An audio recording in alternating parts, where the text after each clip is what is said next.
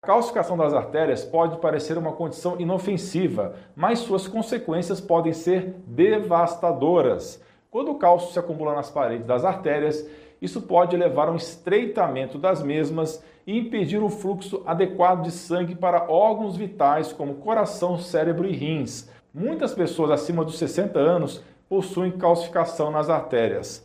As células ósseas são de dois tipos, osteoblastos e osteoclastos. Em conjunto, os osteoblastos e osteoclastos são responsáveis pelo equilíbrio da densidade óssea e pela manutenção da estrutura do osso.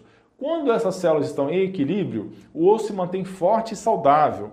Mas pensando em um desequilíbrio, se você tem excesso de osteoclastos, você destrói o osso e desenvolve osteoporose. Se você tem excesso de osteoblastos, você acaba liberando o cálcio dos ossos que podem causar calcificação de suas artérias.